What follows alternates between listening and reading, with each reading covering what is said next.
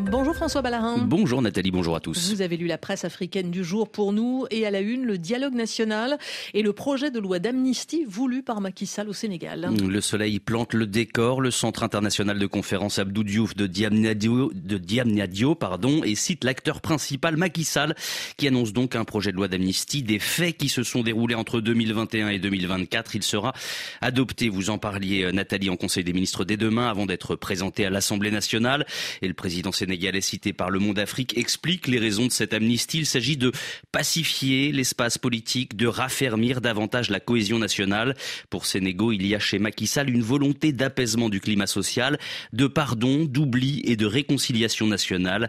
Parmi les personnes encore incarcérées, note Le Monde Afrique, des personnalités politiques de premier plan, dont l'opposant anti-système Ousmane Sonko au cœur de l'agitation et son second, Bassirou Diomaye Faye, candidat à la présidentielle. Le journal rappelle que des centaines d'opposants déjà été libérés depuis dix jours.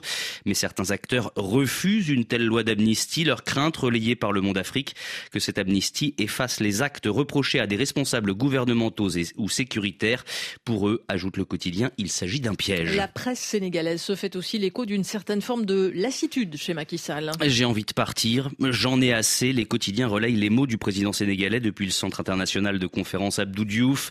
Objectif de Macky Sall rappelé par Sénéweb, trouver un consensus pour un scrutin crédible sous l'observation nationale et internationale. Le Monde Afrique précise que ces discussions se déroulent avec quelques centaines de responsables politiques, de chefs religieux, de représentants de la société civile, mais en l'absence de certains des protagonistes de la crise, à commencer par 17 des 19 candidats retenus en janvier pour la présidentielle par le Conseil constitutionnel. Dakar Matin cite d'ailleurs Macky. La date sera fixée par décret, quelles que soient les agitations des uns et des autres. Le président sénégalais qui s'adresse ainsi à ceux qui boycottent le observe Sénéweb. Ceux qui ont refusé de répondre à ce dialogue ne le font qu'à eux-mêmes, pas au président de la République. Et à en croire Dakar Actu, il y a peut-être euh, effectivement de la, fatigue chez, et de la lassitude chez Macky Sall.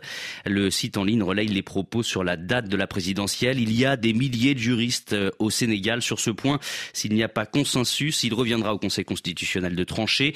Ma position est connue de tous. Trouver un consensus pour aller à une joute libre et transparente. Il y a trop de surenchères malheureusement sans fondement. En attendant, le Monde Afrique rappelle qu'hier, un certain nombre de concurrents de Macky Sall se sont rendus à la Cour constitutionnelle. Objectif, demander à ses membres de constater formellement le manquement du chef de l'État à son devoir d'organiser la présidentielle. Le quotidien qui cite l'un d'eux, cher Tidiane Dieye, pour lui, ce dialogue national est une pièce que le chef de l'État aurait pu organiser au Grand Théâtre de Dakar.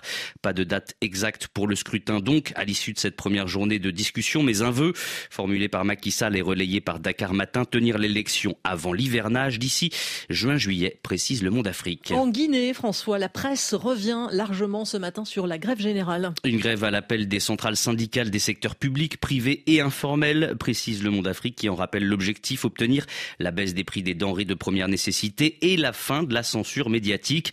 Un mouvement largement suivi à Conakry, constate Guinée7.com. De Matoto à Kaloum, le site en ligne parle d'une très faible affluence sur les routes au-delà de la capitale. Le mouvement touche toutes les villes du pays comme l'Abbé où la grève a été suivie à 85% selon le secrétaire général de la CNTG cité par Aminata. Il n'y a qu'à Sigiri à 80 à 800 km de la capitale pardon que le mouvement serait moins suivi.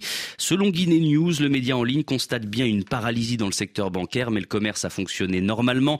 Idem dans les écoles, les compagnies minières tournent à plein régime, ajoute euh, le site en ligne mais certains doutent de la véracité des informations relayées par Guinée News. Aminata relaye ce matin les propos du mouvement syndical qui condamne les contre-vérités de Guinée News sur l'état de cette grève.